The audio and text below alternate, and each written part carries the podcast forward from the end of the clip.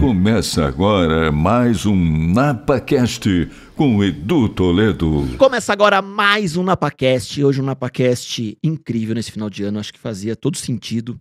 Eu não imaginava que seria um papo desse nesse final de ano. Acho que eu falo final de ano porque as pessoas é, se acercam de família, de amigos, curtem os abraços, o coração fica mais mole. E a gente vai falar muito hoje sobre a importância, acredito eu, da felicidade, a importância do amor, a importância de ser feliz naquilo que você se propõe a fazer. Com essa convidada incrível, Maiana Neiva. Salve de palmas para ela. Uhul! Ô, Eduzinho, que alegria estar aqui com você.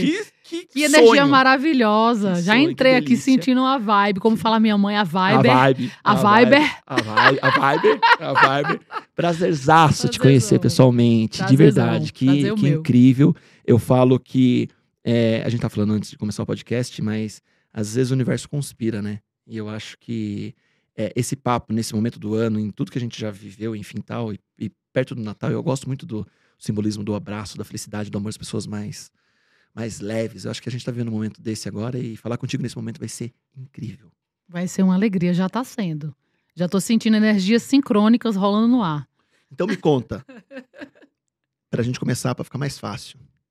Melhor ser um ser temporário ou melhor ser um ser infinito? Ah, não, olha, já foi. no gol, no E gol. aí, e aí? E aí? Eu acho que essa é a maior questão da minha vida, por Aham. exemplo. Porque é, eu acho que a gente.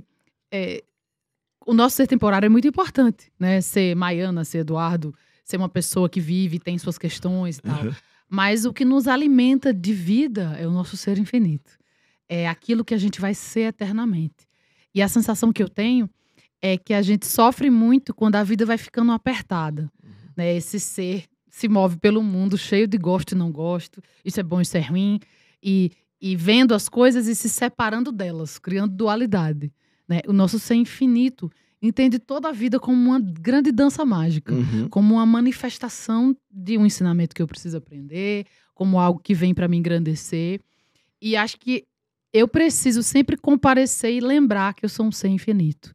A gente tem isso de vários nomes, né? As pessoas chamam de alma em alguns lugares, ou chamam de no budismo a gente chama de consciência ou mente, Uhum. isso que vai atravessar o tempo e vidas e criar mundos e experiências. Isso é quem a gente é. Por isso, o ser infinito para mim é o, O, é o barato. o ser, o ser infinito pra Maiana é, é pensar muito no futuro ou viver o hoje? Viver o hoje. É claro que algum nível de planejamento é importante. Sim. Mas. O presente sim, é tão bom, né? o É a presente. dádiva, né? É, é no bom fundo, demais, é, é a única coisa que existe. Não é? Né? O presente é a única coisa que existe. Tão bom. É muito bom. E quando você está entregue nesse momento, milhões de coisas, tipo essa sincronicidade que a gente está falando no começo da nossa conversa, começam a surgir. Sim. Porque eu tô inteiro, vivo, presente, entendendo o que, é que a vida tem para me ensinar nesse Ah. momento com essa situação. É uma situação difícil? O que, é que eu vou aprender? É uma situação fácil? Vamos Vamos aproveitar. aproveitar. Que demais isso. Deixa eu te dar presente? Que coisa boa, eu vou receber presente. Lógico, né? Você sabe que eu sou do interior de São Paulo, de Bragança, paulista. Hum, eu, amo Eu vim de Bragança. Bragança pra cá. E lá a gente tem um chocolate maravilhoso.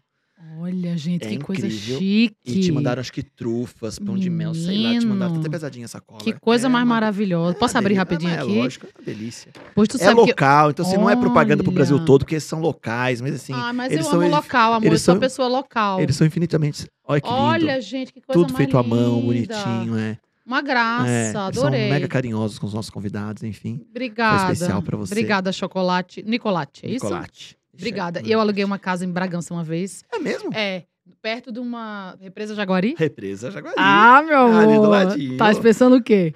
Amei Bragança. Olha Amei. só. Fui feliz ali. Outra, Olha tchau. só. Olha só, hein? Quem diria, hein? Só xablá blá. Xalala, xalala. É, Mais um presentinho. é um presente esse, pre- esse presentinho é. O que, você, vo- você é também das cores ou não? Claro. O que, o que representa amarelo? É alegria? O que é amarelo? Harmonia? Não sei. Mas é amarelo. O quê? Amar É o sol. É o sol. que o a sol, Sofia engoliu. sol que Sofia engoliu. Luiz é Eu amo essa definição do MC da amar é um elo. É um elo. Amar é um elo amarelo. Amar é um elo. Que bacana. e por isso, a Total Grass, abraço Gustavo, abraço todo o time lá do Total Grass que faz campos de futebol society, gramas decorativas para várias empresas, casas, enfim tal. Te mandou um tapetinho também de graminha artificial amarelinho. Olha, gente, grama É. artificial pra torcer pelo Brasil. Você tava fazendo um tapetinho de yoga, você faz na grama É, artificial, artificial, mentalizando a mas- vitória do Brasil. É, é isso. E um mimo do NapaCast, isso é pra praia, tá? Obrigada. Pra praia, pra, pra, Ah, é? pra praia e pra piscina. O miminho do NapaCast, que Ah, é o bonezinho oficial do NapaCast. é pra chique, praia. chique, Ou pra chique. represa em Bragança. Sim, pra pegar um represa em sol. Bragança. Tá chique a represa em Bragança, Obrigada. Edu. Vou te É. prestigiar, fazer Aham. uns stories aqui com o boné do NapaCast. Próxima vez que eu estiver sendo feliz, vou lembrar de você. Sempre. Sim. Sempre. Maiana, eu acho que ah, agora, começando mesmo o bate-papo, a, a, a imagem que eu tinha era: ah, eu vou ter um papo com a Maiana de novela, de cinema, de arte, de série, de temporada no exterior, de fora, enfim tal. Mas eu acho que transcende isso. Eu acho que é, o papo tem que ser outro. Ah, É, eu acho que isso faz parte, eu acho que é o que é história, o que é carreira, a gente tem que conhecer, porque as pessoas, vão, lógico, que querem saber um pouquinho, mas, putz, eu quero saber de cordel, quero saber de música, eu gosto de cordel pra cacete, eu fiz teatro popular de rua há muito tempo, adoro, pé no chão. A gente fez uma peça que era o sujeito que trocou a filha por uma jaca, um baita de um cordel. Cada um. Enfim, mas quem é Maiana? Me conte. Eita, que Quem é esse ser? É, na verdade, eu tento. Eu acho que eu, no fundo eu não tenho importância nenhuma. Eu acho que a Hum. importância que eu tenho é de quando eu me conecto com esse ser infinito. Aí eu acho que esse ser infinito tem muita, muito amor. E aí esse amor me ensina. Eu vou tentando en- entrar em contato com ele para me transmutar nas coisas que eu preciso aprender. O cordel, para mim. então, eu não sei muito responder essa primeira pergunta. Mas a segunda foi. É isso, eu sou atriz há muitos anos e, e amo me transformar nas histórias que eu vou contar, e amo as minhas personagens, é, umas mais que outras, claro. Mas há muito tempo, principalmente depois de morar fora, da- tanto da Paraíba, é, muitos anos em São Paulo, quanto fora do Brasil, seis anos em Nova York, dois anos na Califórnia, eu voltei para o Brasil em 2018. E eu pensei, onde é que eu começo? Onde é que a minha história começa? Quem sou eu de verdade? E eu lembrei que eu era, assim, se eu fosse começar por um começo digno, eu era o amor dos meus avós. E eu fui para o sertão para filmar um documentário sobre a origem do meu avô, que era balaieiro da feira do sertão, passou por uma miséria muito gra- grande, assim, a vida inteira. E eu falei, é isso, eu começo pela minha ancestralidade masculina e pela minha ancestralidade feminina, que é minha avó. E eu tinha escrito já esse cordel. É, também resolvi resolvi botar todos os meus sonhos para fora durante a pandemia. E um sonho que eu queria ter, que eu tinha muito tempo era de cantar e cantar as músicas que eu escrevia, de cantar é, o que era importante para mim. E aí eu resolvi musicar esse cordel. E junto com a filmagem do, do documentário do meu avô, eu falei, eu quero, eu quero filmar no sertão, onde meu avô, onde a minha avó nasceu, com mulheres sertanejas falando que o sertão não é só é, aquela coisa seca e sem vida, que as mulheres do sertão são diversas, é, maduras, jovens, tatuadas, descoladas. E assim, foi uma jornada que me transformou completamente. Tanto fazer a música, escrever o poema, escrever a música, e ir no Criar, sertão, produzir. criar, dirigir o clipe, ir pro sertão e ser atravessada assim pela força dessas mulheres, porque elas só precisavam olhar para a câmera. né? Você, não, você não precisa dizer mais nada, Nada. só o olhar delas para a câmera. Imagem de estudo, né? De tudo, já estava tão empoderada daquilo que foi a minha vida. Assim. Todas as vezes que eu precisei na minha vida, foi uma mulher que me ajudou. E a minha avó foi minha grande inspiração, mas todas as mulheres que atravessaram essa câmera, por exemplo, uma delas era uma catadora de lixo de Corema, estava estava gravando, é, uma senhora negra maravilhosa que está ali, aparece no cordão, não sei se você lembra. E ela sustenta não sei quantos filhos sendo catadora. A dignidade da mulher, ela parece assim um orixá Não, e você andando quis na rua. mostrar o real, né? O real, a beleza fake ali, né? real. Exatamente, a beleza real dessas mulheres e, e o E o quanto encanto são lindas, né? e como elas são lindas e a força feminina. Cantar a força feminina, que pra mim é a minha origem e meu começo. Mas eu acho isso, né, Maiana? Às vezes as pessoas acabam, talvez, se privando ou querendo mostrar algo para a sociedade que não precisa ser irreal, né? Eu acho que mostrar a verdade, a realidade, a sinceridade acima de tudo. E, e dentro do que, do que você se propõe nesse sentido, que quando você fala, ah, eu me soltei, eu quis entregar na pandemia, eu quis fazer algo de diferente, enfim tal. Eu, eu acho que é muito o sentido do. que a gente tá falando antes dos bastidores, né? Mas do fazer sem o interesse. Né? Acho que é de, de ofertar algo bom mesmo, né? E, e, e, e dar essa, esse sentido para as mulheres. É, a gente falou muito disso num, num, num, outro podcast, com uma baita empreendedora também, falando da dificuldade das barreiras que, que as mulheres encontram para isso, né? E ver talvez a Maiana hoje numa tela de cinema, numa tela de TV, talvez o julgamento seja fácil. Talvez para a Maiana seja fácil, né? Ela é linda, ela está atuando, ela está bem e tal. Mas quando existe essa, essa preocupação de eu posso fazer mais, e como eu posso fazer esse mais? Como posso trazer isso, isso junto e não querer caminhar sozinha? Eu acho que faz mais sentido, né? O do junto. Total. E para mim, a, o, o, o coração do feminino tem a ver com o coletivo. Qualquer mulher, seja a mulher mais simples, que nunca teve acesso à educação, Sim. a mente dela surge de pensar no coletivo. Então ela, ela pensa na família, nos filhos, no marido, como eu vou alimentar, como eu vou distribuir o que eu ganho. O fardo é pesado, né? É. Além de que muito do tra o trabalho mais importante da vida, que é criar um ser humano, é subvalorizado, não reconhecido, né? A gente vive numa sociedade que supervaloriza a economia, e não Sim. é que o dinheiro não seja importante. Sim.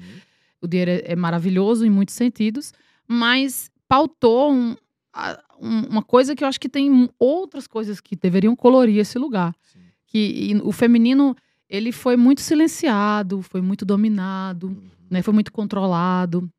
Então, a, a mesma beleza, a juventude da mulher é transformada em mercadoria o tempo inteiro, para que seja fácil de dominar. E quando a mulher chega no ponto alto de sabedoria da vida dela, ela é descartada, porque ela é madura. Mas um homem, o George Clooney, com 50 anos, faz propaganda gatão do, de uma marca aí de café, né? E no dia que a, a Sônia Braga fala da sexualidade de uma mulher de 60 anos no Aquários, aquilo é uma revolução. Porque uma mulher de 60 anos não pode falar da sexualidade dela né? Quando o, alguns atores que eu admiro muito, né, apresentam suas namoradas mais novas, eles ganham a capa da TV. Mas na, você lembra do momento que a Fátima Bernardo apareceu com um namorado mais jovem, que é um cara interessantíssimo, os dois super lindos. Aquilo vira uma apanha, né? revolução. Né? Então, assim, por quê? Vamos é naturalizar. Isso, é vergonhoso. Né? vergonhoso. Então, assim, a sociedade é, precisa mudar muito, muito. em muitos lugares. Muito. Até porque no dia que os homens tirarem licença paternidade, segurarem seus bebês durante dois meses, entenderem, alimentarem, amamentarem, amamentarem não, uma mulher amamentar, né? É, cuidar, segurar no braço seu filho e aumentar aquele elo, eles vão entender outras dimensões. E talvez o masculino, que é tão reprimido Sim. por não dizer Sim. nada, né? Por isso que produz, reproduz muita violência, Sim. guarda, né? Não lida bem com as emoções consiga ser um masculino muito mais potente. Mas às vezes eu acho que a, a, a talvez esse, esse, esse, machismo bobo ou até o próprio julgamento não fica claro para muitos a missão da mulher, né? E, e, e, se a gente for na definição da palavra missão, é razão de existir, né? Qual é a razão de existir? De, de, cada indivíduo, mas assim, qual a razão de existir da mulher? Falando da maternidade, falando do cuidado, falando da, do, do, profissionalismo. Hoje, às vezes, quando eu entro em algumas indústrias, e eu, e eu aplaudo de pé, porque eu vejo indústrias promovendo. Ah, a gente tem um projeto que chama Mulheres na Liderança. Então, assim, a gente tem que promover para que as mulheres assumam cargos de liderança. Porque, às vezes, muitas vezes, é, ah, eu não sei se eu posso. Enfim, aí vem um homem e, e, e quer, enfim, uhum. aí você vê esses projetos, aí você vê a, a capacidade criativa, intelectual, de sonhar, de arriscar também, né? E, e, talvez falte um pouco dessa, dessa empatia, dessa, desse, desse novo olhar, né? Novo olhar não, né? Mas eu acho que é, ainda tem muita gente errada nesse, nesses pré-julgamentos ou pré-rótulo, né, Maiana? Eu acho que é, você, ator, você vai entender também o que eu tô querendo te dizer. O drama fala que para que exista uma boa história tem que existir um alto feminino e um alto masculino. Eu acho que o, o masculino saudável, ele é a coisa mais linda que tem. né? Posso falar disso que eu mas acho que o nosso masculino, em geral, ele foi muito adoecido, né? Sim. É, basta olhar os números dos feminicídios, né? Total. né? Porque é minha mulher, eu acho que eu tenho o direito de matar ela, assim, né? uhum. né? Eu faço uma série que é Rotas do Ódio, que trabalha só com crimes de ódio, e a maioria são cometidos pelos companheiros.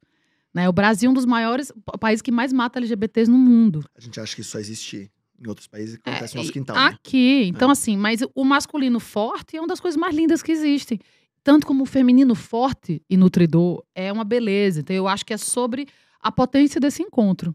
Da gente como sociedade entender o que é que precisa limpar e deixar para trás e que qualidades a gente precisa cultivar na nossa sociedade para poder aumentar Uhum. esse masculino e esse Uhum. feminino no seu pH ótimo. Total. Ô, Maiana, falando nisso, quando, quando a Maiana começa no mundo das artes, existiu muito pré-julgamento na sua época? De rotular, de julgar, de achar, enfim? Ah, sim, né? Você estava onde nessa época? Você sai da Paraíba e já vem pra atuar? Ou você começa a, a- a entrar no mundo da arte aqui? Não, eu nasci no Agreste da Paraíba, em Campina Grande. E por acaso, assim, eu fui fazer um. Eu queria. Eu era fã dos Beatles, vê só. Eu queria aprender inglês quando eu tinha 14 anos, cantava todas as músicas. Louca! Aí eu queria ir. Eu queria fazer um intercâmbio porque eu queria aprender inglês pra cantar músicas dos Beatles, porque meu, meu intuito de aprender inglês era esse. Aí, por acaso, eu queria ir pra Inglaterra, a vida, tchá, botou numa família nos Estados Unidos. E por acaso, assim, eu entrei na, na escola, na, no high school, meu pai se matando ali pra pagar, não era fácil na época, eu quase que enlouqueci ele pra me mandar pro, pro intercâmbio. E aí a conselheira da escola falou assim: drama class, would you like to do drama class? Ah, vamos fazer aula de teatro e vamos, né? Vamos entrar pra ver. E eu lembro, Edu, a primeira vez que eu entrei nessa aula, sei lá, acho que eu tinha 15 anos, 16 anos. E eles estavam montando As Bruxas de Salem, do Arthur Miller. Eu falei, nossa, como é poderoso esse. Assim, eu, fiquei, eu fui teletransportada para o tempo da peça. Eu fui teletransportada para os conflitos da época. Eu entendi um tempo que eu não vivi e eu fui atravessada pela emoção daquelas mulheres naquele tempo. Eu falei, nossa, que coisa poderosa, que coisa alquímica que é o drama, assim. Eu fiquei louca, apaixonada. Já falei aí, lascou, falei. eu achava Nada, que eu, na- nada de técnica, energia, mesmo. Energia pura, energia ali, estado energia puro. ali. E eu era apaixonada por física, Fritjof Capra, Carl Sagan. Eu amava Stephen Hawking, fazia curso de astrofísica na minha cidade. Achava que eu queria fazer física na época, amava. Fui completamente cooptada pela arte, assim. Fiquei. Eu simplesmente fui absorvida naquela bolha de fascínio, assim, maravilhamento. E aí aquilo foi me transformando. Falei, eu quero ser atriz. Aí voltei pra João Pessoa, imagina. Fui pra São Francisco, na Califórnia, e volto fez minha casa. school.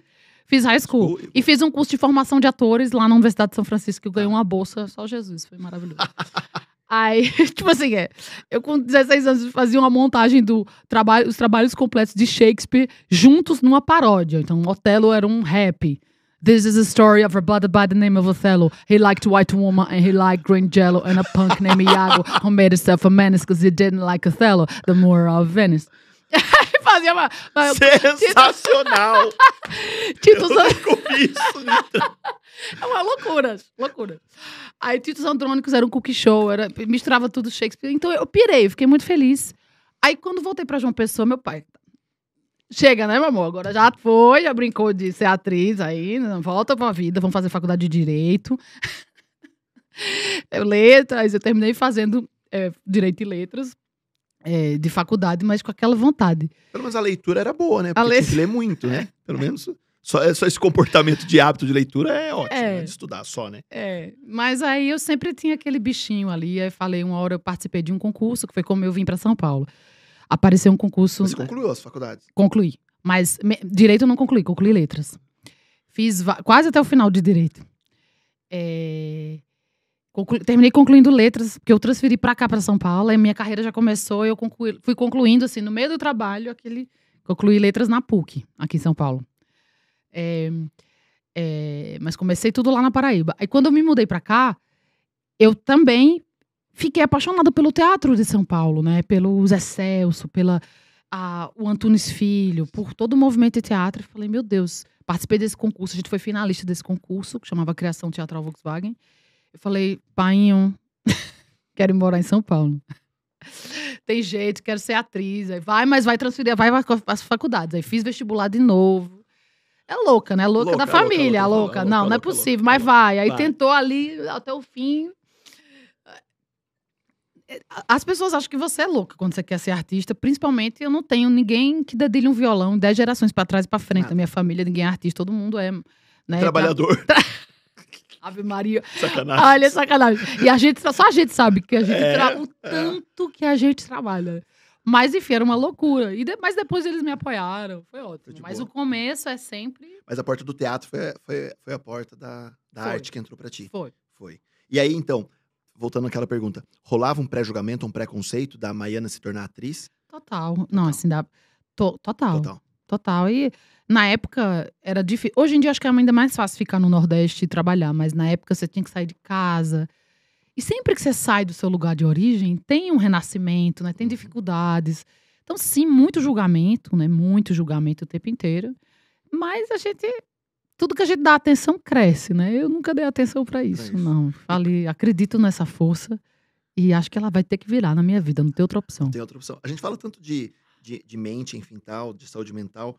É, em algum momento aconteceu algu- alguma frustração pra você nessa trajetória por ego, por fama, por imagem, por tudo? Ou, ou a Maiana sempre soube trabalhar, se cuidar e não deixar isso trazer à tona pra, pra surto? Ai, né? Quem é Maiana agora? Não é mais a Maiana filha de tal, é a Maiana atriz, não é mais a Maiana estudante de letras, que poderia ser uma grande educadora, não que não seja, Uhum. né? Mas é a Maiana atriz, enfim, tal. Como que a Maiana conduziu isso? Porque deve ser difícil, né? É difícil, não. É, um, é claro que, assim, muitas frustrações, muitos problemas, né? Numa carreira artística você leva 10 nãos até levar um sim. Eu cheguei em São Paulo, dava aula de inglês, dava aula de francês, fazia trabalho não sei aonde para poder fazer teatro também. É, então é um sacrifício muito grande até você ter o seu primeiro sim em que você consegue pagar um aluguel. Porque eu também escrevia, dirigia, atuava com meu grupo de teatro Perrengue. perrengue, levava todo o cenário. É, levava todo o cenário. Meu pai me ajudou, mas se não fosse Uhum. ele, eu não, não teria condições. Eu cheguei aqui com 19 anos, é, ele me ajudou muito, né? No- principalmente no começo da minha vida. E, mas até hoje, sendo, só, só em ele ser ele, ele já me ajuda, mas desse jeito muito especial.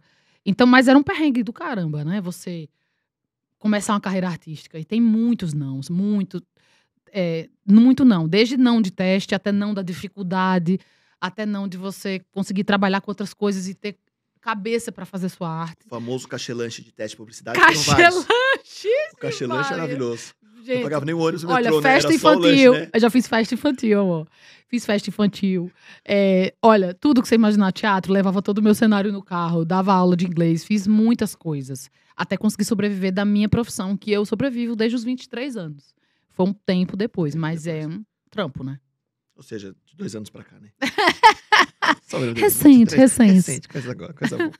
E, Maiana, que é, hoje, quando, quando eu vejo algumas pessoas falando assim, a Maiana é uma multiartista, porque a Maiana escreve, a Maiana apresenta, a Maiana atua, a Maiana canta.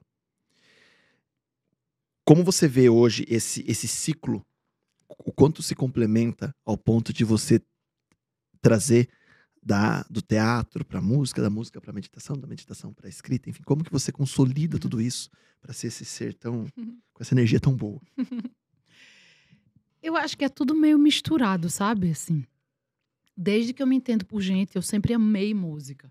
Eu te falei, a minha vontade de fazer intercâmbio, que me fez Era descobrir o teatro, era paixão pela música. Eu tinha uma bandinha, não sei se tu se lembra de Cranberries, aquela banda que fazia sucesso. Eu, tinha banda de Cranberries, tinha a banda, escrevia umas musiquinhas, já minhas letras, tocava já em João Pessoa. Então, assim, a música sempre fez parte da minha vida de muitas maneiras. Aliás, coloque Maiana Neiva no Spotify, Deezer, enfim. Por favor, em todas as plataformas de áudio, lançamos uma música Marca Passo. É, agora Ah, Elo sexta-feira. saiu. Viemos ouvindo hoje, de Bragança pra cá. Que É, viemos delícia. hoje. Marca passo. Eu, agora? E É, agora? É agora. Marca viu? Passo e agora. Sem gostei, roteiro, Edu. Gostei. É, eu não minto. não. Firme, firme, Firme, firme, na firme. mente. E. Ixi, esqueci do que eu tava falando. Não, de quanto a música te motivava em Sim. relação a isso. E aí também, junto com a música, se- sempre escrevi poesia, sempre escrevi cr- crônica. A escrita sempre foi uma escrita até pra mim mesma, assim, para mim de diário, de esvaziamento, escrita espiritual mesmo. Isso estava muito junto. E a atuação, que eu acho que eu desde que eu me entendo por gente, por exemplo, meu pai tinha aquele bigode anos 80, sabe, Fred Mercury assim.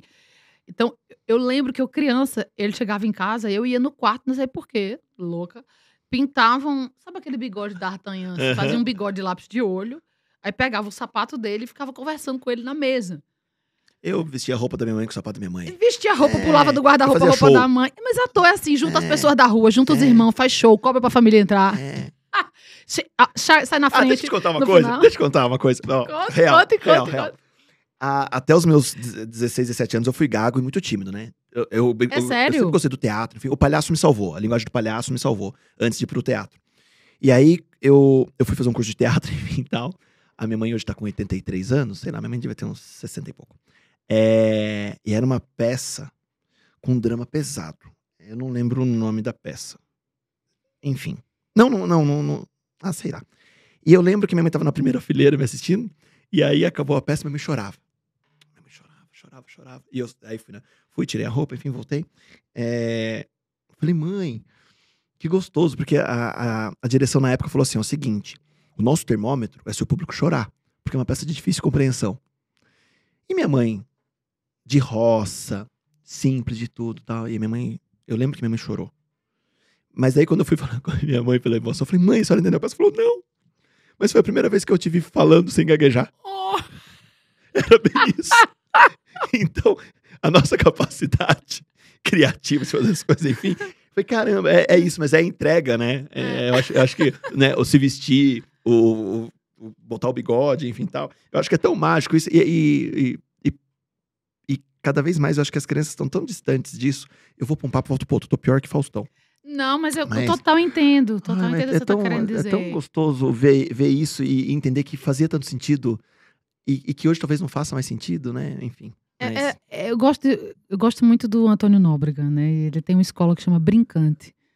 É uma qualidade brincante, que é uma palavra também do Ariano Suassuna. Uhum, Né? É uma qualidade de brincadeira com a vida. A arte nasce da brincadeira, do lúdico, né? uhum. Então, assim, essa coisa de não ser tão sério, né? Você é o pai, agora eu Sim, a sim. filha. E eu botava o bigode e me sentia pai mesmo, conversando com meu pai. Sei lá, ou eu mesmo, só com a cara dele.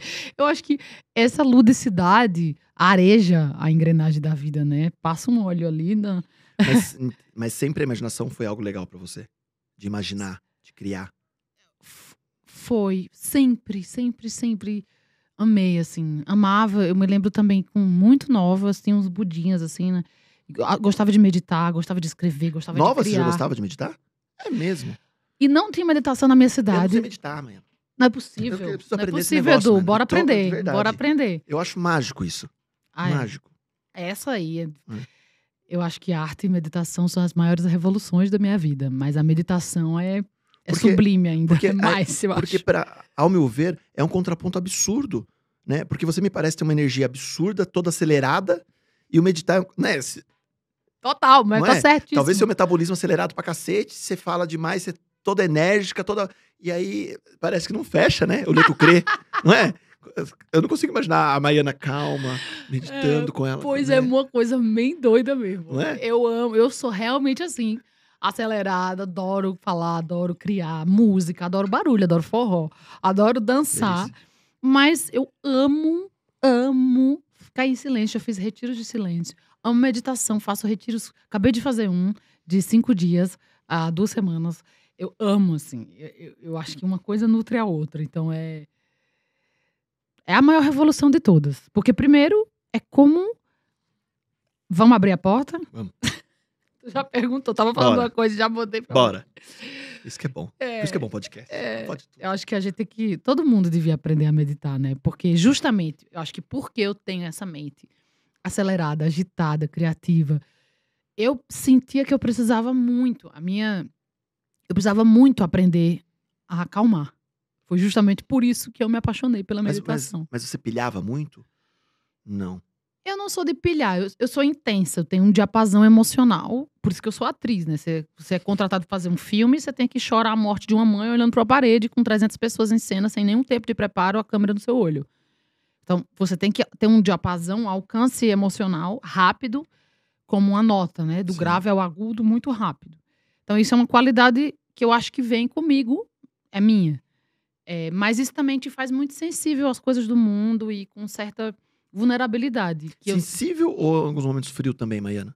frio, É. a gente vai ficando cego para certas coisas também, né? Vai, não vai? Vai. Tudo isso. Tem, a né? intensidade e o Os- adormecimento. Os extremos. né? Os extremos. Então eu senti que eu precisava aprender a meditar. E aí, desde criança, eu lembro, eu tinha 11, 12 anos, eu comprei um livro na minha cidade e não, não sabia se tinha meditação. E eu, eu comprei um livro que chamava Muitas Vidas, Muitos Mestres, do Brian Weiss, que vinha com CD de meditação na época. Eu botava e ficava brisando no meu quarto, assim, uou. Você era um ponto fora da curva nas suas amigas, né? Adolescência, beleza, né? Mas Beleza, Beatles, Beatles? é meditação. Meditação, quem é louca, né? Eu saía com amigas mais velhas pro centro pra comprar, fazer pasta de foto do Paul McCartney, que eu era louca. Beatles, tô- brisava. Vai. Tinha as quatro paredes do quarto cheias de fotos dos Beatles. Eu tinha uma tia que tinha medo, não entrava. Cheio de defunto nesse quarto. e meditando ainda E sozinha? meditando Ah, Jesus sozinha, era uma amado. louca, Uma era uma louca. louca. Mas aí não foi até. E eu sempre busquei muito, pesquisei. Espiritualidade sempre foi a minha maior fome da vida, assim.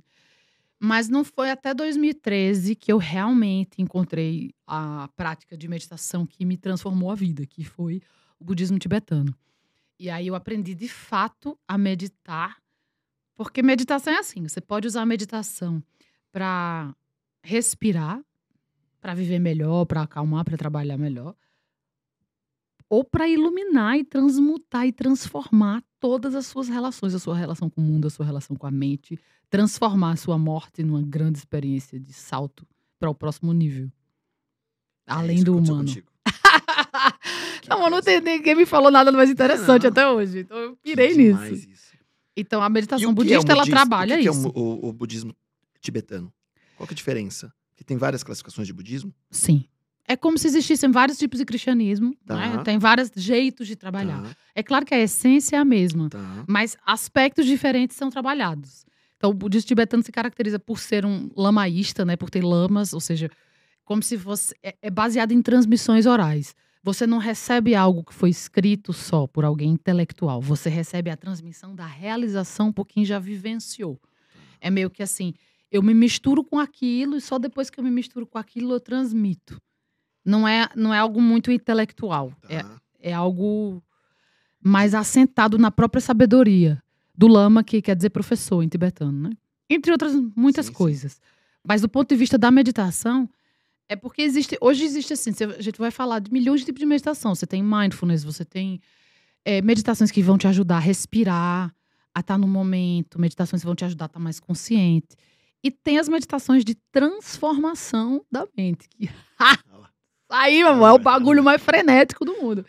Que aí eles vão transformar a maneira como você vê o mundo.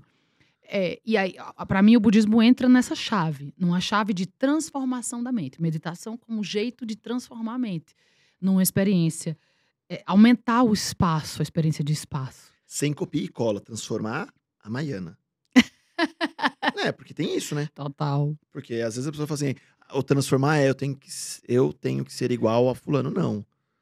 É o transformar no seu eu, na sua forma. Exatamente. A sua vida é seu caminho. Tudo que tá nela é seu caminho. E você é. Você vai pegar, se alimentar de tudo isso para fazer o seu caminho, né? E dentro do que a gente vive hoje, pós-pandemia ou durante a pandemia, acho que cada vez mais a saúde mental é algo que nos, nos agrava, né? É, Até, Maiana, me permite falar isso só um, um- um- uma parte, Edu. principalmente para a galera. Eu sempre, quando eu trago alguém de mídia, eu acho que eu tenho que ter um papel com a sociedade grande também, meu. Eu acho que esse é o nosso papel aqui quando, como, como uma ferramenta de comunicação, que são é, esse caos que a gente vive de saúde mental, de não parar para pensar, de não parar para respirar, enfim, e talvez avaliando, julgando os padrões estéticos de beleza que as mídias sociais nos, nos impõem. é, enfim, eu quero ser igual a tal pessoa, enfim, tal. E quando você fala em transformar, é, eu queria muito que você falasse disso, porque talvez muitas meninas, muitas mulheres falam, nossa, eu queria ser tanto igual a Maiana. E não é o transformar, mas é a embalagem, né? Nossa, ela tá na mídia, ela faz não sei o quê, enfim, tal. E, e não para pra se conhecer, não para pra se valorizar também ao ponto de se cuidar, de se cuidar da mente, do corpo, enfim, de entender o quão bela é a vida, né? Então, eu acho que dentro, dentro disso que a gente tá entrando agora, eu quero entender um pouco mais da meditação, por conhecimento meu mesmo. Você vai falar, Edu, chama outra pessoa. Eu vou Não, eu vou amar falar. Me chama, falar. Edu. Me, Me chama, chama, falar me de chama, meditação. Mas, mas eu acho interessante você falar disso também, do, do quanto é, talvez o meditar, talvez o se olhar, é, te faz bem ao, ao, ao ponto de você não ter que olhar pro próximo para você ser feliz. Né? Eu não tenho que ter esse espelho. Né? Eu, eu- eu acho que o nosso papel é, como ferramenta de comunicação também em alguns momentos é falar disso. Então, eu queria que você falasse um pouquinho disso também, não só para as mulheres, para os garotos, enfim, para todos, em relação a, a, a cada três, quatro story que a gente vê, stories que a gente vê no Instagram, o quarto ou quinto te prometendo ser mais bonito, mais rico ou mais magro, né? E não é assim, né? Então, acho que dá para viver melhor sem ter que copiar isso. Por isso que eu tô falando do, do transformar para você? Maravilhosa pergunta, Edu. Adorei. Eu vou começar e tu me ajuda a seguir na resposta, porque ela me deflagrou tantas coisas aqui na minha cabeça Vamos que eu lá. vou tentar. Eu sou meio louco, igual você. Eu acho isso, assim, num, num momento onde a gente vive numa sociedade onde a gente é hiperestimulado o tempo inteiro pelas redes sociais, né? A nossa mente está muito exteriorizada, Sim. né? E a gente vive se comparando e é um sofrimento para todas as pessoas. Para mim também é, para você, não é? A gente Sim, ninguém tá normal, livre disso, sim. a gente tá vivendo nesse contexto, né? Mas tudo que a gente dá atenção cresce.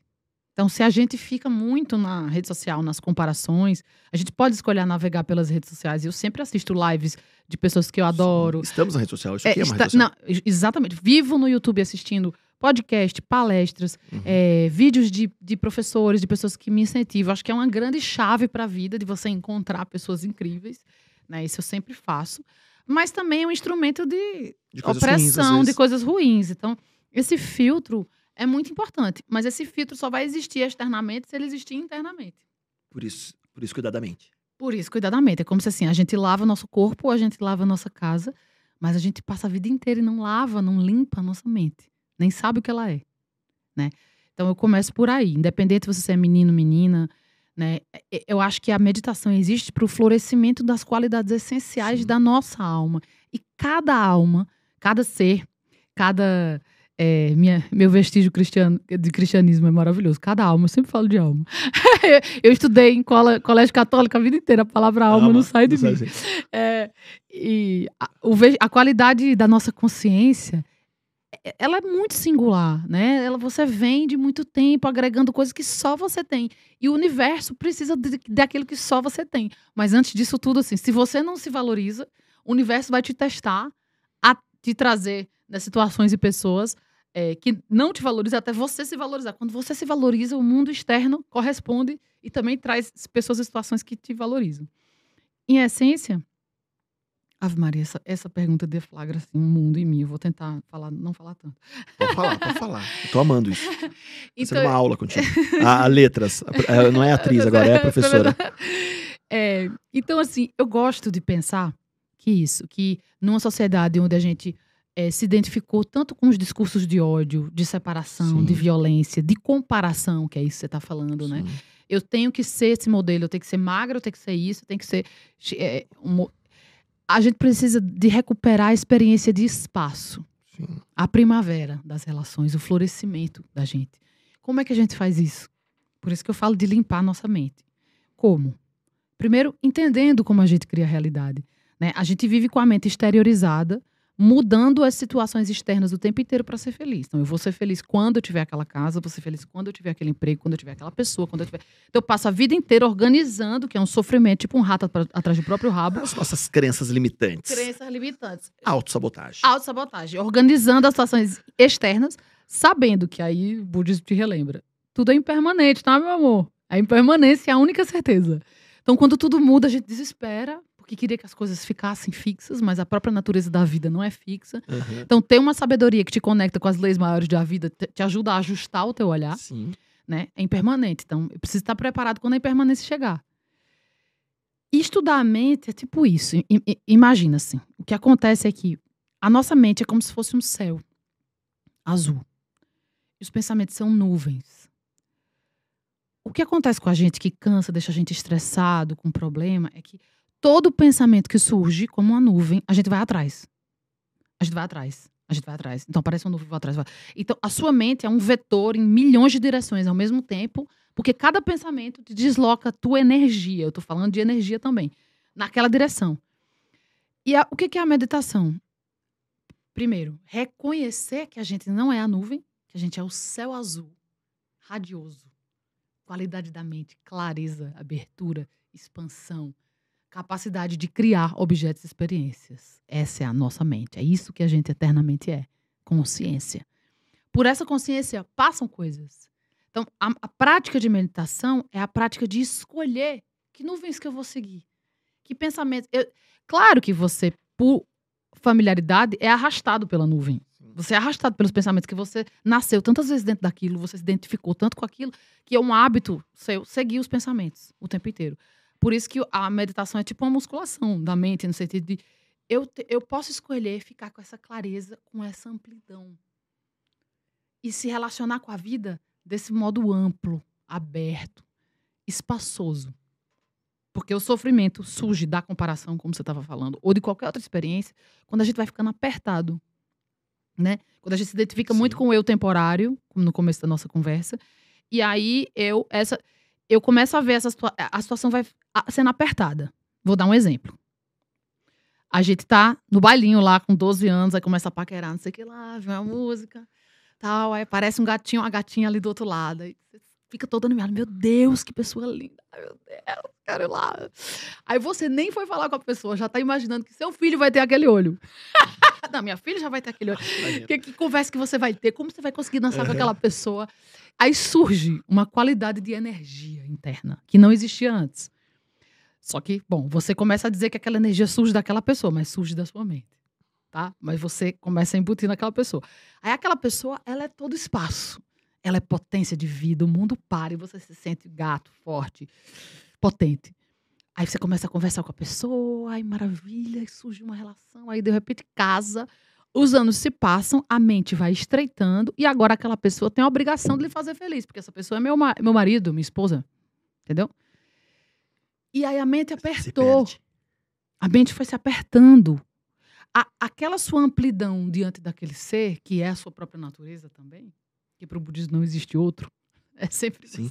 a sua própria mente observando aquilo, se vai se perdendo e se fechando num estreitamento que de repente agora você é meu marido e minha esposa, tem a obrigação. Você esquece que aquela pessoa escolheu voltar para casa para ficar com você, que ela escolheu te amar, que ela escolheu.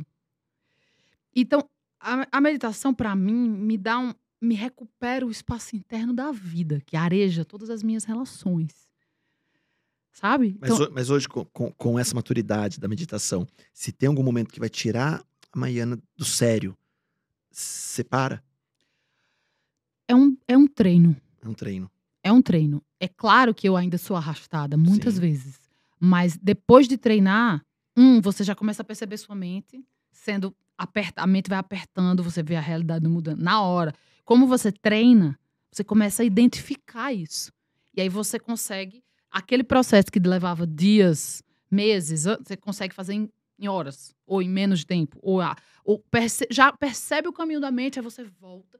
Peraí, eu preciso recuperar meu Ah, eu espaço. estou precisando muito disso. Eu preciso muito recuperar meu espaço. Eu preciso muito disso. Por isso que tem que ser uma prática, por isso que é diário. É um exercício. Porque é um exercício, é tipo escovar os dentes, é tipo fazer um exercício físico. Mas a- o problema é que o ponto cego da nossa sociedade é que é a nossa mente que cria tudo. Então a gente passa o tempo inteiro achando que eu vou trabalhar no meu, no meu emprego, no meu corpo, nas minhas relações, mas tudo isso, a própria experiência do seu mundo surge do seu mundo interno. O, ponto, o nosso ponto cego é que o nosso mundo interno cria a nossa vida. Sim. Então, se eu mudo a minha mente, eu mudo a minha experiência de mundo. Não adianta eu só ficar mudando as situações externas. Buda chama isso de sofrimento que muda. Eu quero comer, como demais, passo mal. Quero fazer sexo, sexo demais, posso ficar doente. Tu- tu- tudo demais é um- é um sofrimento que muda, dependendo da quantidade. Entre o veneno e o remédio é só a Sim. dose. Sim. E felicidade mesmo só surge da paz mental. Ainda mais que é intrínseca, né? Quando você fala assim, ah, eu me casei, tem um poder, a obrigação de me fazer feliz. Ninguém faz outro feliz, né? Né? A Tá. motivação, a felicidade, né? Se eu tenho a capacidade de me automotivar ou de ser feliz, eu vou ser, mas a Maia não tem capacidade de me deixar mais feliz hoje. Amei isso que você falou, é? Du. É intrínseco, né? Amei é nosso, isso né? você falou. Não é? Isso que você falou. Você já, você já tá começando já um, um meditante maravilhoso aí, já tá Olha aí, chegando, olha já tô aí. sentindo Bora chegar aí. os axé desse meditante. Isso- e você falou a palavra-chave pra mim, que é autorregulação, que é autogestão da energia. Sim. É, na verdade, é, o que a gente busca é uma qualidade de energia. Então, assim, por exemplo, tem um, um professor que eu adoro, o Gustavo Gitt, que fala uma coisa que eu amo, que foi meu professor, que fala assim: então, o que você quer quando você quer o que você quer? É ótimo. Ele fala assim: quando. Ah, eu quero ser médico. O que é que eu quero quando eu quero ser médico? Eu quero me sentir útil. Eu quero ajudar as pessoas. Eu quero sentir que eu faço parte. Eu quero poder ajudar. Então, na verdade, eu não quero ser médico. Eu quero realizar os valores, os meus valores. Então, é, e, e a- o que acontece com a meditação é que a gente começa a identificar que a energia não vem das coisas externas. Por exemplo, dar um exemplo para ficar mais claro, que às vezes fica muito abstrato. A energia vem da de dentro. Então você pega um livro, por exemplo, tá? Eu não tenho um livro aqui, não sei se tem um livro aqui. Vamos pegar aquele livro do Max Ô, que tava aqui, Bruninho. Tu pega ali pra gente. Bruninho, Pega um livro ali na cadeira pra mim do Max. Por Max favor. maravilhoso, a gente aproveita e faz a Max propaganda do livro dele. É, um livro aqui, por exemplo. É, onde eu apontar, não é o livro. Então, eu vou apontar aqui. Isso aqui é a capa do livro. Mas não é o livro. Isso aqui é a dedicatória do livro. Isso aqui são as, pá- as páginas do livro. Isso aqui é a contracapa do livro. O livro é algo que se completa em contato comigo. O livro é uma experiência que surge a partir dessas partes. Então, o nosso ponto cego é o nosso mundo interno. O nosso mundo te- interno cria tudo, o tempo inteiro, desde o nível molecular. Buda diz que paciência na mente gera beleza no corpo físico. Estou falando de escultura da realidade. Eu estou falando de, tipo, é, para o budismo, uma emoção, ela não é só uma química cerebral. Quando eu falo de mente também, eu não estou falando de algo que pode ser operado, retirado, uma massa cinzenta. Eu estou falando de consciência, clareza, que funciona para aparecer e criar objetos e experiências. Uma emoção, ela é 360, ela é uma, uma calçada, uma pessoa, essa sala que a gente está conversando. Ela não é Sim. só uma química cerebral. Então, Livro Segredo, né? Lei da atração. Né? Tem isso também? tem, tem, Pensa tem. coisa boa, atrai É. coisa boa, pensa coisa ruim, atrai coisa ruim. É porque, é porque eu tô falando no, no nível quântico mesmo, no Aham. nível de criação da realidade, não só de mentalizar coisas boas, mas a nossa mente cria o nosso mundo, a nossa consciência. Quando eu Sim. falo mente, é isso aqui. Sim. Cria o nosso mundo. Então, se a gente quer mudar o nosso mundo, o primeiro lugar que a gente tem que ir É na mente.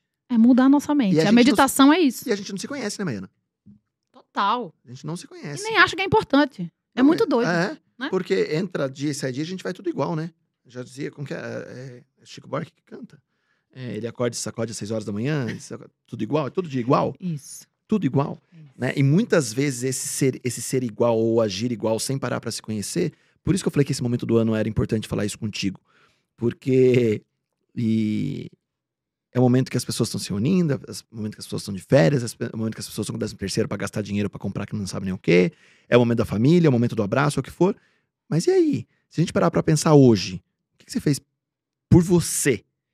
Como pessoa, não físico, não bens materiais. Porque é muito fácil. O que que você fez por, por você esse ano? Ah, eu comprei um carro. Não. O que que você fez por você? Quando você se cuidou? Quando você se conheceu? Aí vem o clichê. Tá chegando 2023, um ano vazio.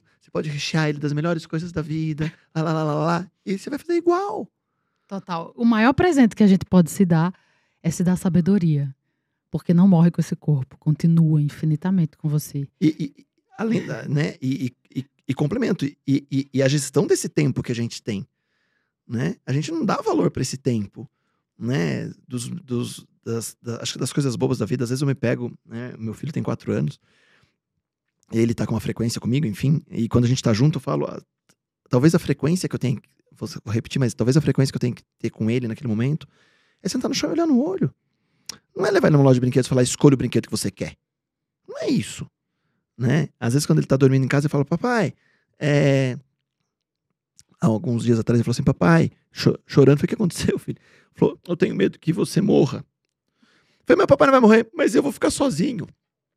E aí eu falei, então vamos brincar? Vamos. E mudou. Então, e o que que era o brincar? Sei lá, vamos sentar no chão, vamos montar uma barraca, vamos brincar da brincadeira mais tola da vida, vamos se lambuzar. Ontem ele foi comigo buscar, um- buscar meu carro, ele colocou, acho que a mão no pneu, ele passou a mão no rosto. Falei, filho, que legal que você ficou, né? Você tá parecendo que tá mascarado e tal. Enfim, é bobo.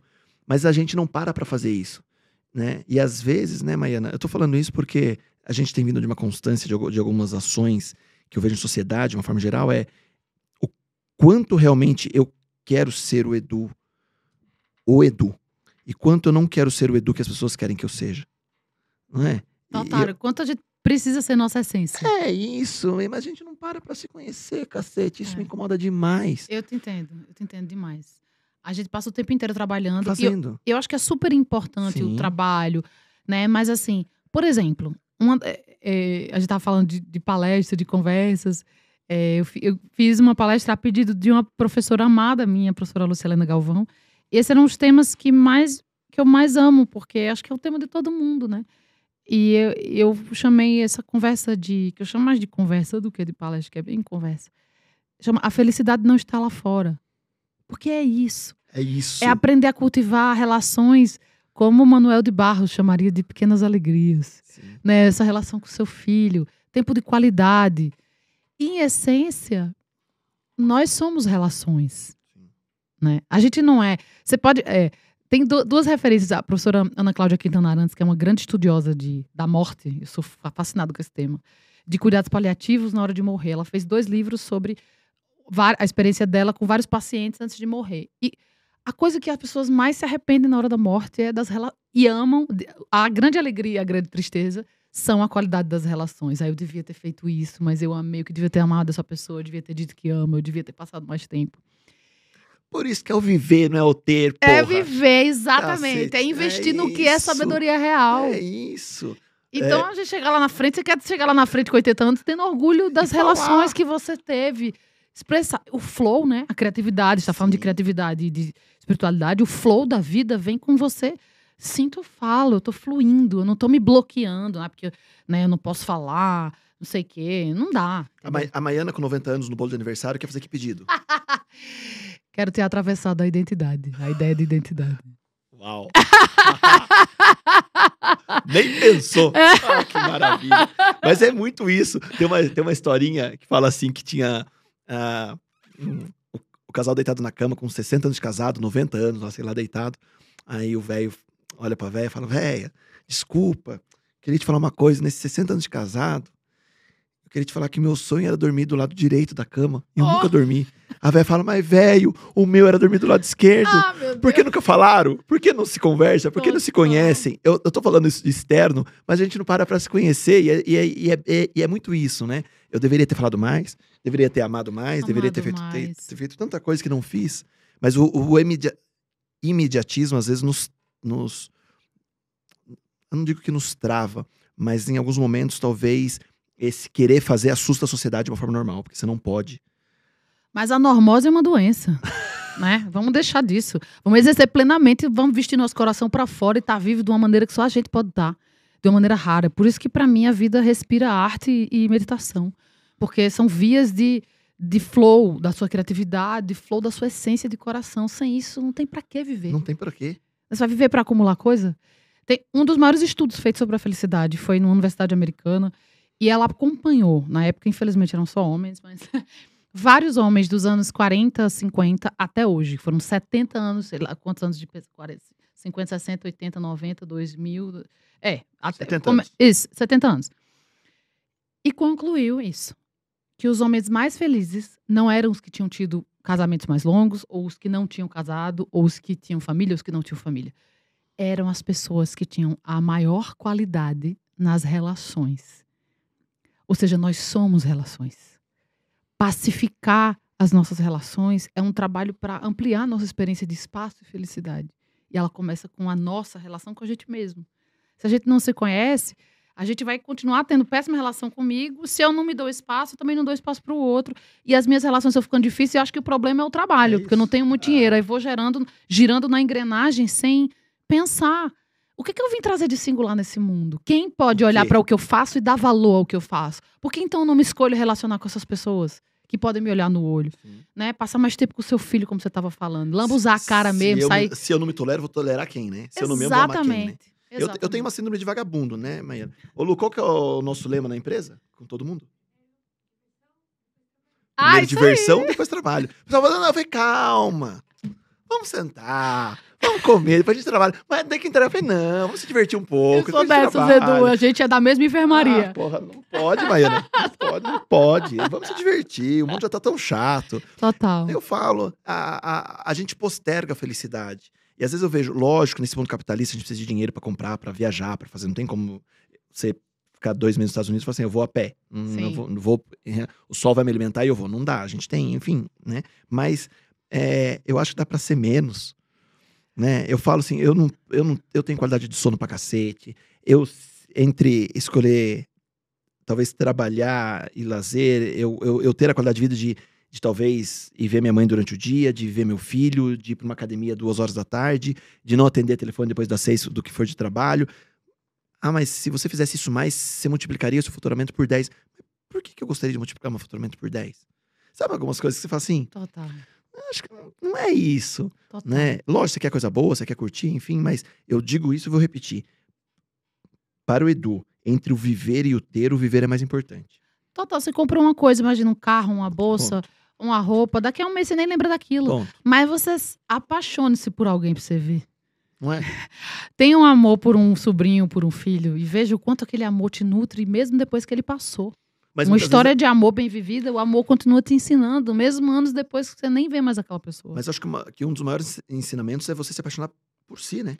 Também, é? claro. Porra, e aí? Eu falo, eu falo muito da paixão, mais do que amor, né? né? Eu, eu falo que a paixão é quente, a paixão tá frio na barriga, paixão gostoso. O amor é mais concreto, consolida isso, no- no- ao meu ver, né? E, e- e esse mecanismo de, de gostar, de estar bem, de se energizar, de, de talvez numa palestra você provocar, numa conversa você provocar, aqui com você hoje, uma troca de energia absurda, que talvez com quase uma hora de podcast a gente falou nada de novela, de filme, de nada.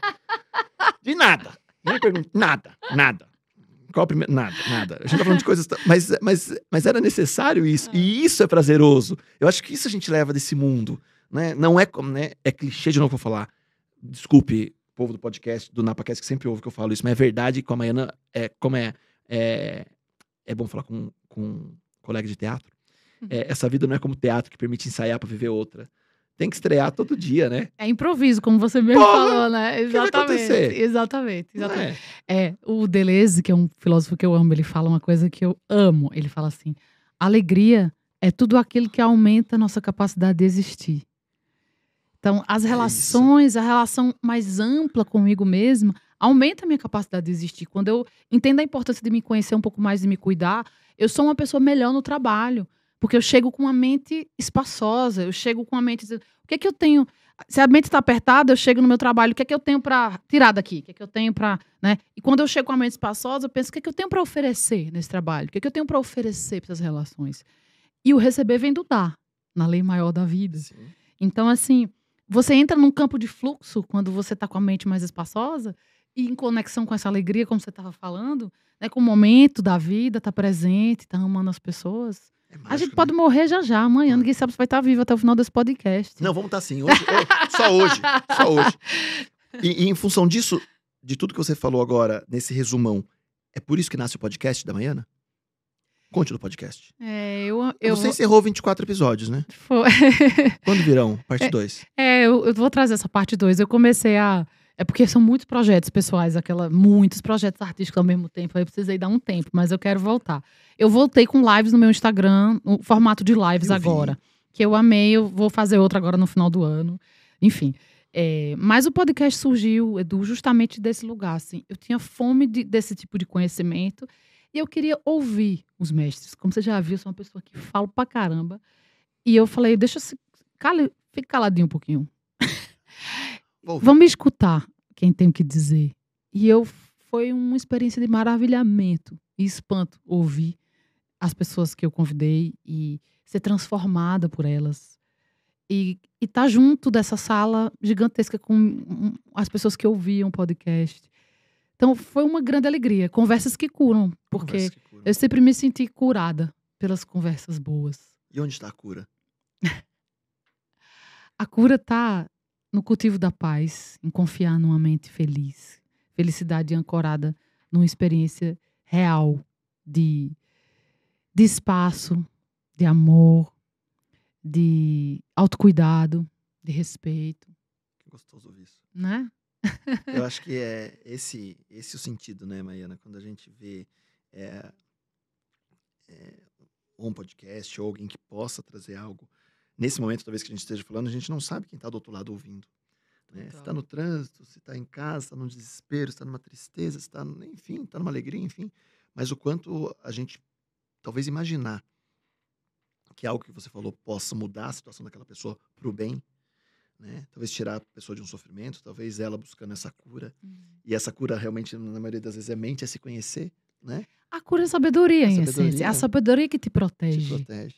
É né? tão A sabedoria isso. que te protege. A ignorância te deixa apertado em outros lugares. Né? A ignorância do ego, do apego, que é bem difícil pra mim. Tem que trabalhar muito apego. É. Sou bem apegadinha. Sou touro ascendente Capricórnio, amor. Eita. Nem com coisa, não, mas com pessoa. Eu, eu, eu, sou- eu, sou, eu, sou, eu, sou- eu, sou- eu, sou- eu sou geminiano, eu não sei meus ascendentes, mas eu acho que deve ser tudo em gêmeos. Esse geminiano, nossa. Eu só falo. Sentimental, emocional. É, Sagitariano. A Maiana já engoliu um sol? Ou todos os dias? Ah! O que é o livro Sofia? Uhum. Era. Ó, vou dedar, cadê? Tô aqui. Vou dedar, porque é o seguinte. Tô aqui. É o seguinte, eu comprei livro Sofia. Fiquei muito emocionada que você comprou, fiquei muito Mostrei. feliz. Comprei dia 2. Faz um tempão. Nossa. Correio entregou. Culpa do correio, hashtag entregou. Mas ah, a gente vai jogar depois no podcast de novo é, o livro da Maiana, que é o livro Sofia, que é a menina que engoliu o sol. E eu fiquei encantado, eu queria que você falasse do livro também. É, Enco- encontre no site. é, no- Linktree do meu Instagram tem, um, tem, tem lá. O, o, link lá de, Rapidinho, rapidinho de comprar.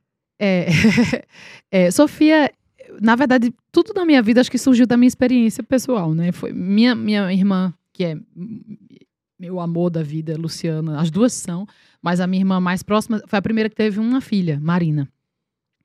E quando Marina nasceu, eu fiquei assim apaixonada, que parece que é gravidez psicológica, né? Quando sua irmã, igual a você, tem uma filha que parece com vocês, assim, parece que é sua filha. Sobrinho é melhor que filho, né? Que você não tem né? não tem que educar, você só Nada. fica enlouquecendo, gritando, sendo feliz junto.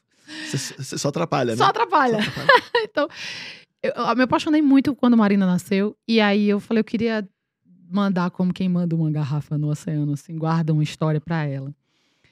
É, o meu pai. então, nunca foi muito de contar a história. Meu pai colocava muita gente pra dormir. E meu pai era uma pessoa bem do, assim, empresário, assim, gráfico. Sempre não, não sabia muita história infantil. Então ele contava a história de Lá vem. linha de produção, então não sei o que, Benz casou com Ford. E a gente contava só coisa de empresa pra gente dormir. Era uma coisa muito engraçada. E eu falei, não, eu preciso inventar as minhas próprias histórias, porque se você não tem, a gente inventa. Aí eu quero dar uma história pra Marina. E aí eu queria. eu- Sofia é sobre essa menina que engole o sol. E o que acontece com ela depois que ela engole o sol? Ou seja, era, um, era uma vontade de transmitir a Marina e a todas as minhas crianças da minha vida, inclusive as que já cresceram, que a gente tem que escutar a voz da nossa consciência luminosa. Esse sol que está dentro da gente, que a gente é um sol. E a Sofia passa por várias coisas, ela se transforma em várias coisas que ela vê, ela é um ser mutável, mas ela é. E, e a ideia era transmitir para ela que assim, se escute, escute a voz do seu coração. Não deixe nada de fora atrapalhar essa escuta. E se alimente, se nutra dessa consciência. Então eu acho que era uma historinha que, que me alegrou muito. E eu fiquei muito feliz de colocá-la no mundo. Feliz que você Que comprou, que demais. você gostou. Quero Que que, vo, que você ficou interessado. Espero que chegue logo. Lá. Já foi feito teatro com base no livro? Menino, foi feito em Portugal, tu acredita? Um, É mesmo? um teatro é, na pandemia. Uma das coisas que mais me emocionou na vida. Fizeram música, inclusive. E eu, eh, no final do ano, agora no Natal, eu preparei o audiolivro que eu quero ofertar para as pessoas, para as crianças, um audiolivro que eu produzi com muito amor sobre Sofia, assim. Que vai estar demais. disponível gratuitamente. Porque eu acho que tá- tá- é uma história incrível de produzir e levar pro palco, né? É, Eu não digo nem palco. Levar pros pátios das escolas. é. Numa outra pegada. Sim. Né? Numa pegada, vamos junto, vamos todo mundo. é. Não é sobre só ir ao teatro. A arte Não, tá na rua, tá, na, maneira. A nossa vida é nossa maior obra de arte. É bem É isso. como a gente vive que é a maior obra de arte. Né? Demais isso. Maiana, vamos, vamos entrar no começo do podcast agora, só pra, pra eu não travar muito você aqui, que eu não perguntei. Quando a Maiana se reconhece e fala assim, nossa, olha onde eu estou como atriz. Que você se percebe, caramba, agora as pessoas saem.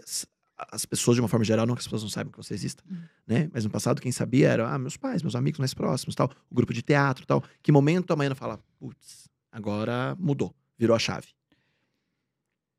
Eu nunca tive essa sensação assim. Não? Mas eu, eu- tem aqueles trabalhos que são mais populares, do sentido de que, assim, é, eu faço o mesmo trabalho que eu fazia no meu grupo de teatro, porque agora eu faço da TV, isso parece que é alguma coisa, mas na verdade é, É, o mesmo. assim. Sim. Mas a- existe realmente uma relação das pessoas com a TV aberta, né? É um Sim. fato. Então, quando eu fiz essa. no- Eu fi- minha primeira minissérie, que eu raspei a cabeça, que eu fiz dois personagens que eu amo, que era Pedra do Reino, que. Ai, foi um encanto da minha vida, me mudou a vida. Foi um trabalho, foi uma minissérie, um trabalho mais hermético, né? Que nem toda, todo mundo acessa. Mas, e fiz cinco minisséries, mas quando eu fiz a primeira novela, foi que o grande público descobriu que foi Desirê, Tititi. Foi uma personagem que chamava Desirê. na, no remake de Tititi. É, que era uma personagem que eu amava. Gente, eu me divertia tanto fazendo essa personagem, que ela era louca. Né? Qualquer semelhança, mera coincidência. Não teve que fazer laboratório nenhum, né? É, é, foi ótimo. Foi ótimo. E era uma menina da Zona Leste de São Paulo, de origem nordestina, que se- era contratada por um grande, pelo Vitor Valentim, por um estilista, que era também amigo dela ali, que se- e os dois se tornam famosos juntos. E ela vai morar em Nova York, não foi coisa doida. Até com- me rimou com a minha vida no final. Só faltou Beatles. É, é, faltou Beatles. É, e a minha Zona Leste era Paraíba Era mesmo. ali. Então acho que foi em Tititi que isso Tititi. aconteceu. E aí, Tititi, tem que falar assim, Tititi. Tititi. Tititi. Tem que ter a, a pronúncia. Tititi. Depois disso, o que, o que- me, me, me, me fale um pouquinho da, da trajetória e um outro detalhe. É, a Maiana quis estar na TV, a Maiana quis estar na série ou encontraram a Maiana e, e propuseram isso pra Maiana? Amor, é o seguinte, nunca fui essa pessoa encontrada no supermercado. Eu tava fazendo Nada. compras, alguém me encontrou. E olhou. Amor, meu Não, sonho. você corre atrás Posso mesmo. falar uma coisa? O Ah. sonho da minha vida é estar assim, no supermercado e alguém me descobrir. Não. Não, não, eu ralei pra caramba a minha vida inteira. Eu falei, comecei fazendo festa infantil, teatro, é, todos os lugares. Então, assim, eu fui muito atrás da minha carreira, muito. É, então, é, é claro que a, a gente só existe no contexto coletivo. Se não fossem Sim. pessoas, diretores com quem eu Sim. aprendi, outros amigos atores, que me deram, pessoas que me deram oportunidade, eu jamais teria né, conseguido Você alguma atrás, coisa. Mas foi muito correndo atrás. É, então, eu acho que assim, essa, essa- esse contexto de muitos personagens, fiz Tititi, depois fiz algumas novelas. é, e hoje eu, eu faço uma série que eu acho que eu considero. Você vou- quero voltar na tua pergunta, que eu esqueci agora. Você perguntou dos trabalhos de TV e qual como eu senti que isso foi me definindo sim. como atriz, Sim, é sim. isso? Foram várias novelas, várias peças. Muitas vezes eu estava no Rio de Janeiro gravando a novela de segunda a sexta, no, em São Paulo, no, sexta a domingo, no teatro, voltava para o Rio. Então, assim, eu nunca fui descoberta. Bateu lá mesmo. Foi, bati muitas portas, levei muitos nãos até levar assim.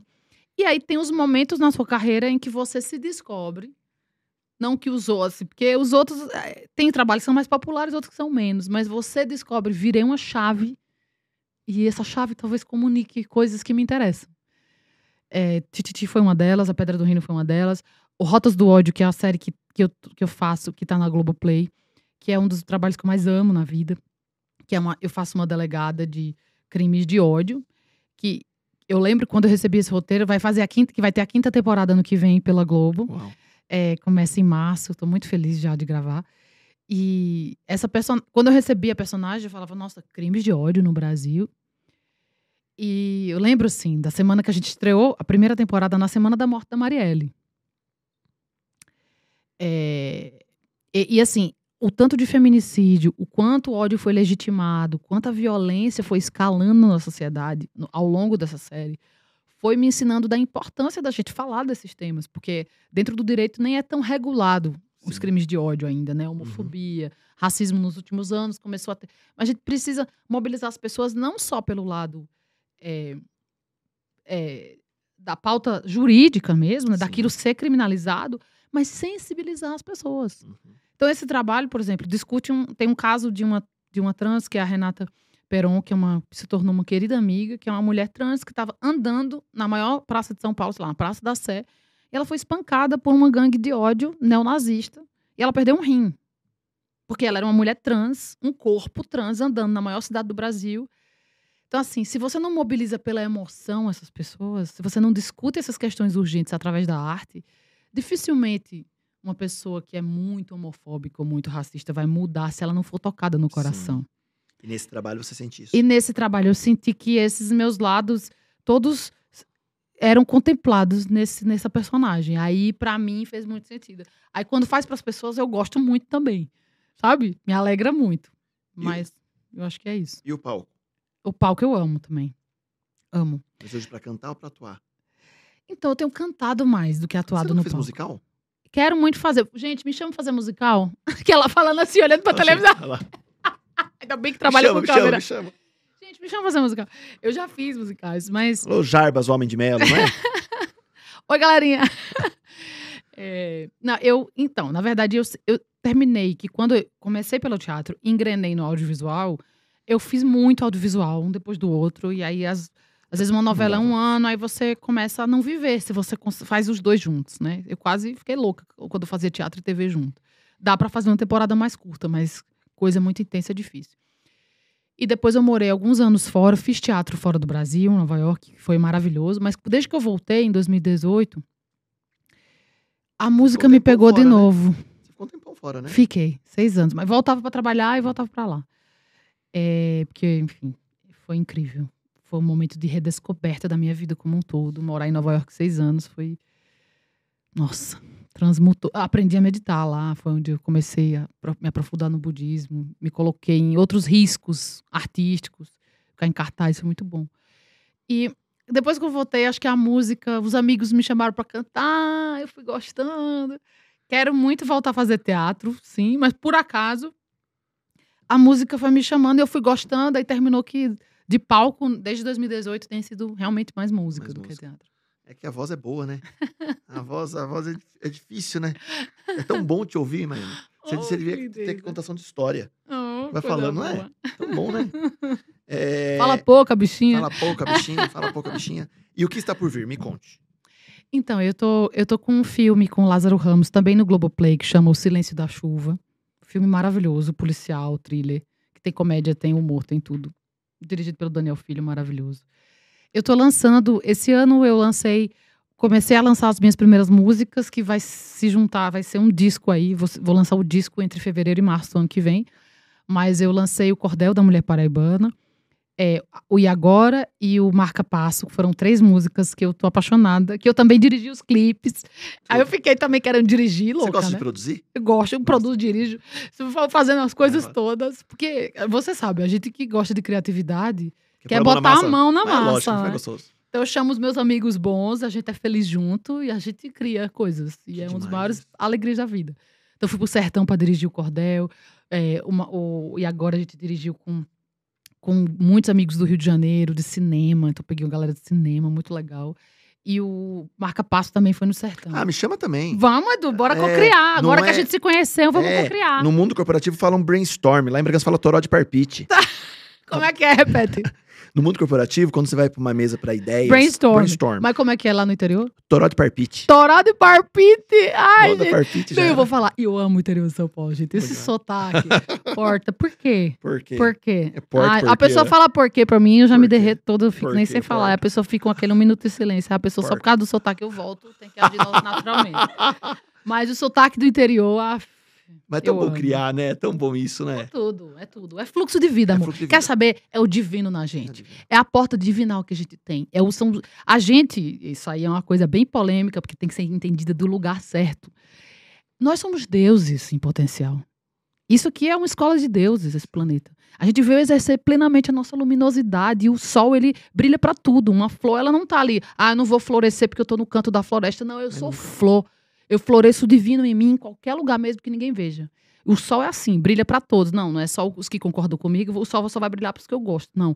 E o divino é assim, ele é através da gente, ele atravessa, a gente veio aqui no mundo para isso. E vamos, sabe, ficar em pé em cima da força que comanda e não ter medo, ter coragem de ser quem a gente é. É isso que a gente veio fazer aqui. Porque a gente, a gente é livre para ser muita coisa, mas na verdade a gente só é livre mesmo para ser quem a gente veio ser. E quem a gente veio ser tem muita força. E o mundo precisa disso. Por isso tem que se descobrir, né, Maia? Exato. O autoconhecimento é o caminho. É o caminho. Então não parem agora, querido público do NapaCast. Não queira parar para se conhecer só no dia 31 de dezembro, ano novo, onde você faz uma análise do seu ano anterior e você faz um planejamento para o seu ano seguinte. Onde a primeira meta é ganhar na Mega Sena da virada, a segunda meta é emagrecer, a terceira é comprar um carro. E às vezes as pessoas colocam até desgraça nas metas, querem se casar até outubro. Enfim, não faça esse tipo de planejamento, né? Pare para se conhecer de verdade. Rebobina essa fita. Rebobina isso, pô.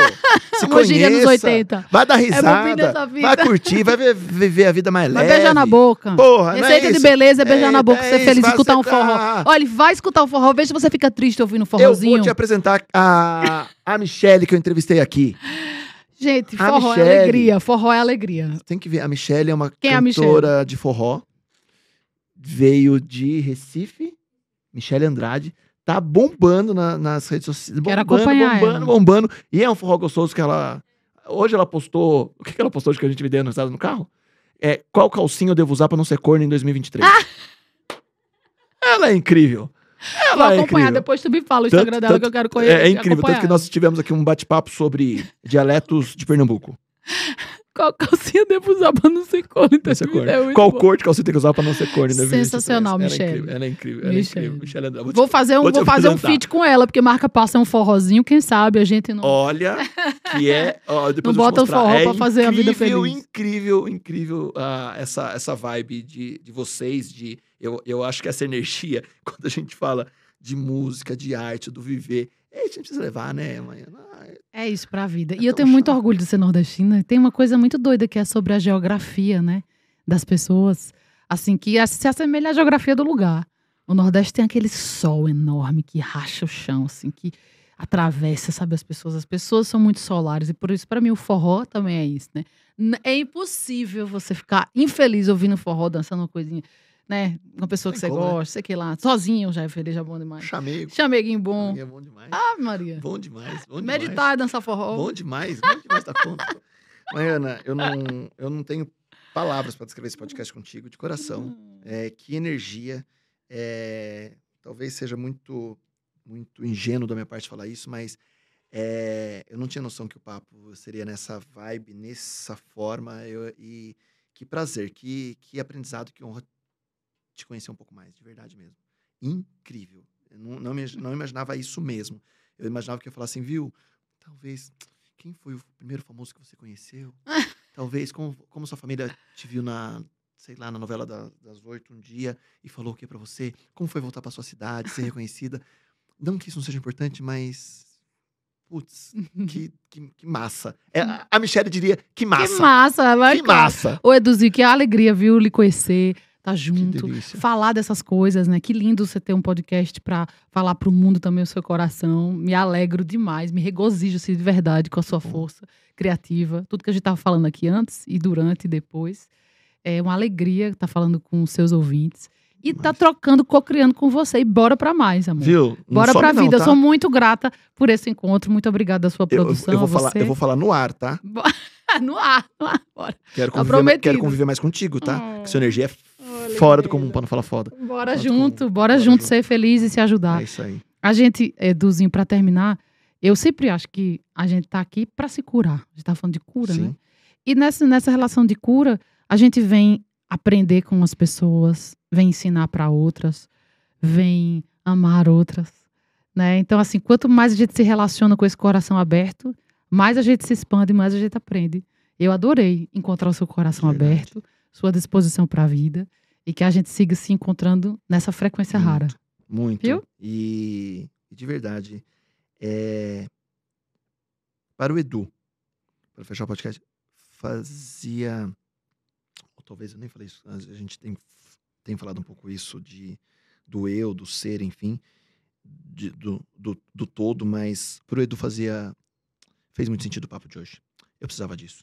Oh, que coisa boa. É, então é isso. Então já valeu tudo. É isso. Então, Já gratidão mesmo, porque a gente precisa se conhecer, a gente precisa, parar para respirar, né? Se a gente sair, a gente tá aqui a uma quadra da Paulista, se a gente andar na Paulista agora vai estar todo mundo andando olhando pro chão ou pro celular, ninguém olha mais para cima, ninguém olha mais pro céu, ninguém sabe se perguntar que cortar o céu hoje, não sei, né? E a gente tem que parar para se reconhecer um pouco mais, parar para para se cuidar, e não é o cuidar da dieta, não é o cuidar do corpo, mas é o cuidar da mente e, e acho que se entender e se valorizar e se amar acima de tudo, acho E que se reconhecer como luz. é isso. Somos né? luz. Se identificar com a nossa luz.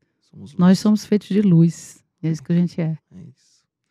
Obrigado, Mariana. Obrigada a você, meu amor. Obrigado a todo mundo que ficou. Compartilhe no Spotify, no Deezer, no iTunes, na Amazon, no YouTube, no TikTok que tá bombando os nossos, os nossos cortes, no Instagram que está bombando os nossos Reels, enfim. A gente às vezes se preocupa tanto com, com o episódio completo. E aí, quando a gente fatia esses episódios em doses, em pílulas de conhecimento, de inspiração um pouco maior, a gente vê que a nossa assertividade está sendo, tá sendo melhor. Então, tá sendo incrível isso. Obrigado a você que acompanha, você que está nesse final de ano com a gente. Em 2023 tem mais podcast. É isso, Lu? Obrigado. Obrigada, meu anjo. Beijo, beijo, beijo. Tchau, tchau, gente. Beijo pra vocês.